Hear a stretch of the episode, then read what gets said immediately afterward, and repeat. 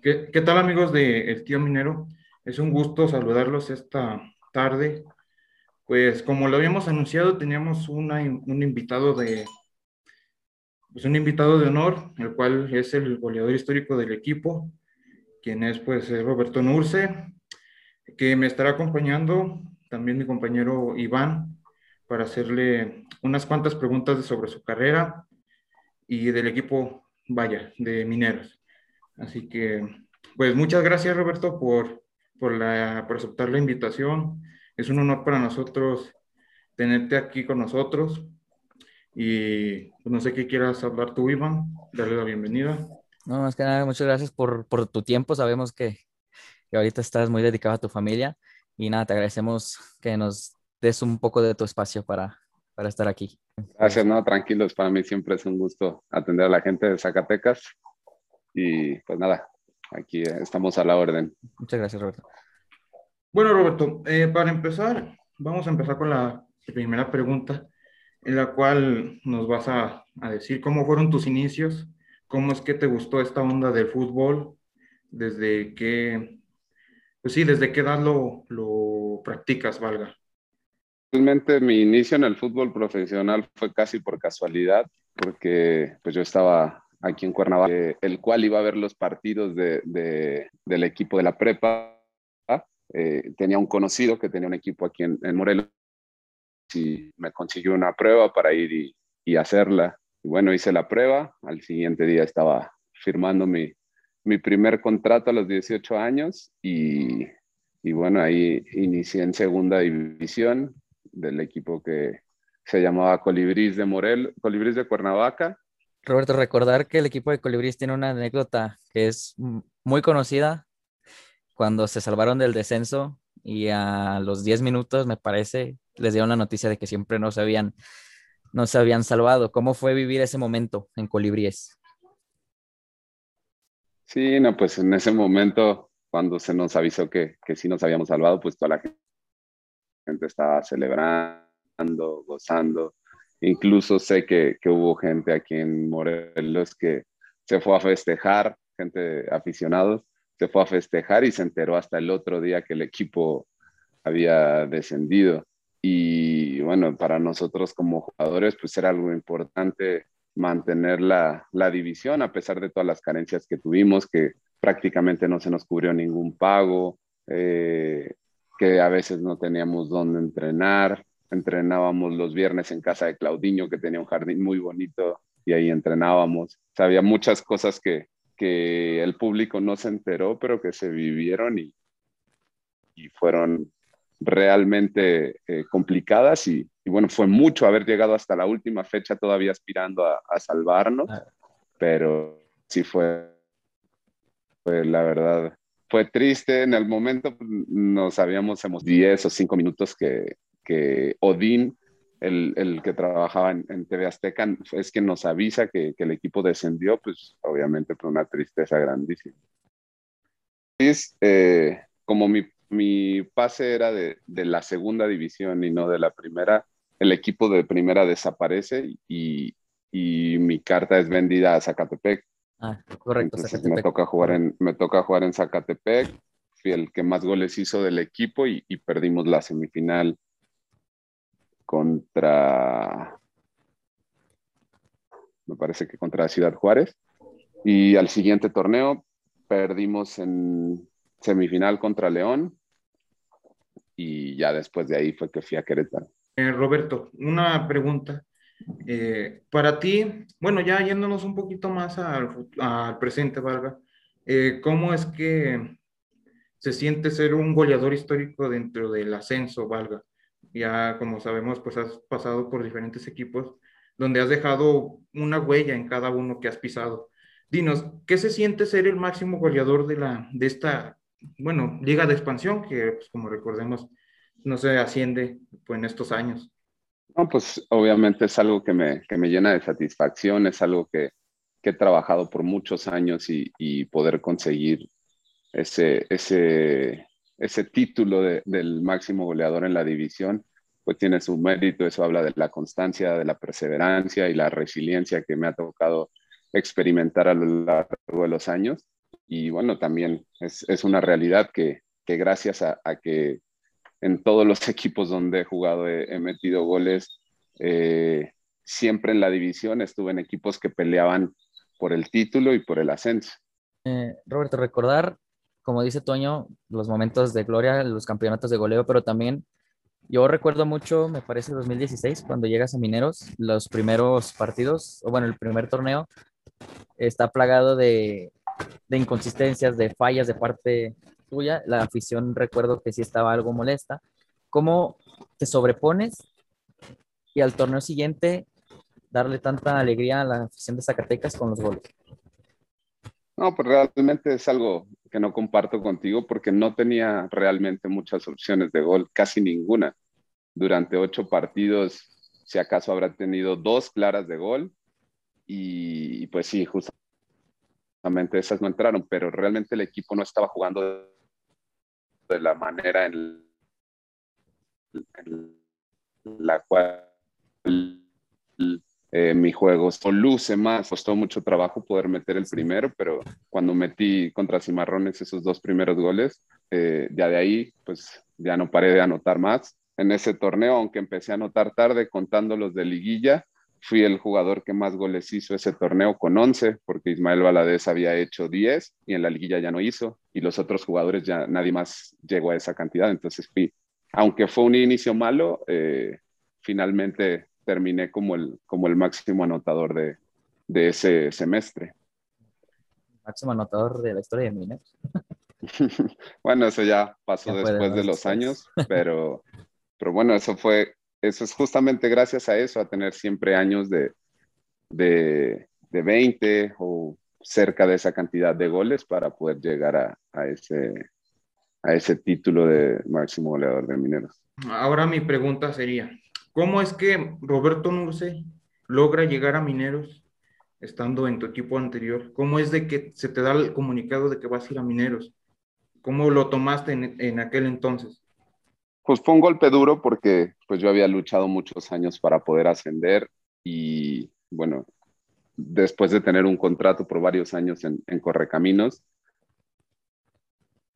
al tener consciente el entrenador que estaba decide no contar conmigo y, me mandan a préstamo a donde yo quisiera irme. Entonces tuve ahí varias ofertas, algunas buenas, otras no tanto, pero finalmente cerré con, con Dorados y en seis meses tuvimos la fortuna de, de, de que el profe armó un grupo excelente, con mucha experiencia, todo el mundo sabía lo que, lo que nos jugamos y ascendimos ascendimos, le ganamos a Necaxa en su casa y, bueno, ascendimos a primera división. Y estuvimos esos seis meses en, primera división, en el cual también fui el que más goles hizo del, equipo con cinco. Y eh, como grupo caliente tenía una deuda con grupo Pachuca de ciertos jugadores. Se habían cubierto algunas, algunas cuotas de los pagos que correspondían, pero otras ya no. Entonces se venció ese tiempo y Grupo Pachuca se solicitó, pues como forma de pago, eh, pues los pases de, de, ciertos jugadores y yo iba incluido en ese, en ese paquete. Fue así, desde el inicio se me informó que iba para, para, para mineros y bueno, yo hablé con Armando desde, de hecho hablé primero con Armando antes de, de con el presidente de Culiacán y, y bueno, él me, me dijo que, que estaban dispuestos a, hacerme sentir cómodo, a hacerme sentir bien en el equipo, que querían que yo formara parte del equipo, que yo tenía ciertos premios e incrementos ya ganados en, Culiacán por los minutos y por los goles que había conseguido. Y él me lo respetó, así que yo fui encantado de la vida eh, a Zacatecas. Tuve un inicio medio complicado, como ya mencioné anteriormente, pero después todo, todo fue fluyendo. Mis hijos nacieron ahí, bueno, dos de los tres que tengo. Y nada, todo, todo fue alegre después. Eh, Roberto, ahora vamos a pasar al plano internacional, la Selección Nacional de Panamá. ¿Cómo es tu primer llamado a la Selección Nacional de Panamá? ¿Qué sientes? ¿Cuál es, eh, pues, vaya, el sentimiento que da cuando te llama a una selección nacional? pues obviamente mucho orgullo, mucha responsabilidad. Eh, yo por ser mi papá panameño tuve esa, esa posibilidad de tener dos nacionalidades. por estar jugando en el ascenso, realmente pues yo sabía que iba a ser imposible que me llamaran a la, a la mexicana. Y bueno, se presenta esa oportunidad a los 30 años, cuando estaba justamente en Correcaminos, estaba teniendo un excelente año. Eh, fui campeón de goleo, llegamos a la final, desafortunadamente la perdimos en penales y, y bueno, me llega el, llamado, voy y, y, fue algo, algo excelente, son experiencias que viví dentro de la selección de Panamá que, que, no las cambio por nada, haber jugado Copa Centroamericana y haber metido gol, haber jugado Copa Oro y haber metido gol, haber jugado Copa América Centenario, haber jugado eh, eliminatorias mundialistas, aunque quedé fuera de la lista, en, en el último momento eh, todo lo que viví en la selección para mí fue ganancia. Eh, no cambiaría por nada y, obviamente me quedó esa espinita de, no poder asistir al mundial como jugador, pero, pero hoy en día que, que, me, que ya me he preparado y me sigo preparando para ser director a un mundial ahora como entrenador. ¿Cómo se vive el pase al mundial? El primer mundial en la historia de Panamá. ¿Cómo se vive dentro del plantel, dentro del grupo? ¿Cómo es esa experiencia de llevar a tu país por primera vez a un mundial? Fue literalmente una locura porque pues íbamos perdiendo en el partido, metimos el empate faltando pocos minutos para que terminara el, el juego y faltando tres, justo cae el gol de Román que, que nos clasifica y, y en, el, en, el, mismo momento estamos siguiendo, pues por información, porque nosotros ahí no podíamos saber el resultado de, de Trinidad y Estados Unidos, pero cuando nos dicen que Trinidad va ganando y que con ese triunfo clasificamos directo. Nosotros estábamos pensando que con eso clasificamos y al efecto, no, pues lógicamente fue pues una emoción grandísima. Eh, yo tenía mi familia acá en México, así que terminó el partido, celebramos y todo, y después la gran mayoría de mis compañeros tenían a la familia ahí en la cancha y pues yo con mi, con mi teléfono en videollamada hablando con mi esposa feliz de haber conseguido ese, ese objetivo tan importante por primera vez de selección mayor y pues fue algo, algo lindísimo. Ahora nos vamos a regresar poquito al tema de México. Como sabemos, pues tú has pasado por varios equipos desde segunda, primera y como lo fue anteriormente con Pachuca. Dinos qué se siente que el nivel, el nivel de competición entre ascenso y primera división. Dinos qué, qué hay de diferencia. La diferencia más clara es que en primera tienes que ser más efectivo, por eso las diferencias de salario con los jugadores de primera, si, si en, ascenso, expansión, pero cinta para ser certero, en primera división tal vez tienes una nada más y tienes que concretarla. Muchísima más calidad de situación en primera división jugadores más técnicos, mejor preparados, el core, yo creo diferencias. Vamos a retomar el último torneo de primera tuyo, Pachuca. Empezar por el inicio de liguilla eliminando al América y entras de repulsivo. ¿Cómo es jugar en el Estadio Azteca ante el América y sobre todo dejarlo fuera en su casa? No, pues yo creo que es el, mejor escenario que existe en México y, como bien dices, jugar contra uno de los equipos más grandes eh, y eliminarlo en, su casa, pues es algo, algo sensacional. Eh, yo lo disfruté muchísimo, sabía que, eran momentos que, tenía que disfrutar cada uno de ellos y así lo disfruté al máximo y bueno, me quedan en, en el disco duro de la memoria todos esos recuerdos. Eh, como ese de ganarle al América, ganarle a Chivas, mi gol contra Necaxa, a muchas cosas que, que me quedan de experiencia y, y para disfrutar. Bueno, eh, regresando, bueno, pues ya hemos regresado bastante al ascenso. Eh, para, ahora te voy a hacer una dinámica. ¿Tú cómo representarías a Mineros en tu etapa, valga? ¿Cómo lo representaría? Sí, ¿cómo lo representarías? Como mi casa. Pues ya, como sabemos, pues ya eres jugador, bueno, libre, se supone. Este, ¿qué, ¿Cuál es el futuro que le viene a Roberto Nurce en los próximos años. ¿Crees mm, venir a dirigir a Mineros, un equipo que te dio, eh, valga, te dio todo, te dio más afición, te dio cariño mutuo hacia ti? Dinos, ¿qué, qué es lo que viene para Roberto Nurse en el futuro? Sí, obviamente, por, por cómo me fue ahí, por el cariño que existe de las dos partes, eh, sería lindo poder ir a dirigir al equipo en algún momento. Esperemos se pueda dar.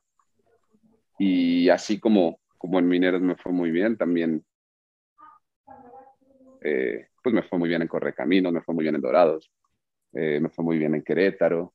Así que sería lindo volver a esos equipos como, como entrenador y, y bueno, aspirando a muchísimo más. Lógicamente, yo sé que es un proceso, pero me encantaría dirigir los equipos grandes de México. Eso me daría pues el cartel para poder dirigir la, la selección de Panamá, como mencioné anteriormente. Y, y, pues esos son los, los objetivos que yo tengo como entrenador. El objetivo de Nurse es llegar a la selección nacional de Panamá como director técnico. Es el objetivo sí, claro. Es, es uno de tantos. Uno de, uno de tantos. Tantos, sí. Eh, en equipos grandes aquí en Primera División.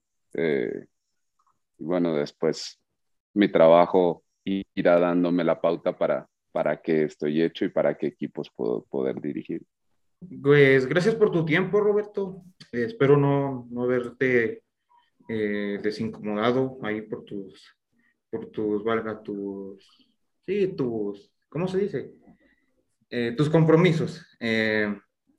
pues darte primero pues, las gracias por haber aceptado la, la invitación a esta gran entrevista que para, para la mayoría de la afición zacatecana, pues eres un grande, un, un jugador que representó al equipo de abajo hasta arriba. ¿Y qué le quieres decir a esa afición que, quiere, que te quiere ver de regreso, que quiere que Roberto juegue otra vez con Mineros, que, que Roberto, bueno, sí, que, que vuelva a Zacatecas? muchísimas gracias por el cariño. Eh, de mi parte también hay mucho cariño para toda la gente de Zacatecas. Y nada, ¿qué les puedo decir? Eh, convenzan a, a, a Lalo de, de invertir en, en, un jugador como yo y así se podría dar. Haremos lo posible por tenerte acá de nuevo. muchas gracias por el tiempo, muchas gracias por, por dedicarnos un espacio en tu día. Y pues nada, espero que, que, sigan los éxitos tanto personales como sabemos que emprendiste. Y nada, esperemos que vaya de lo mejor eh, el negocio y, que sobre todo te sigamos viendo en las canchas en un tiempo. Dale, muchísimas gracias. Sí, yo me siento muy bien, así que todavía estaré por ahí eh, haciendo mover las redes un, un rato más.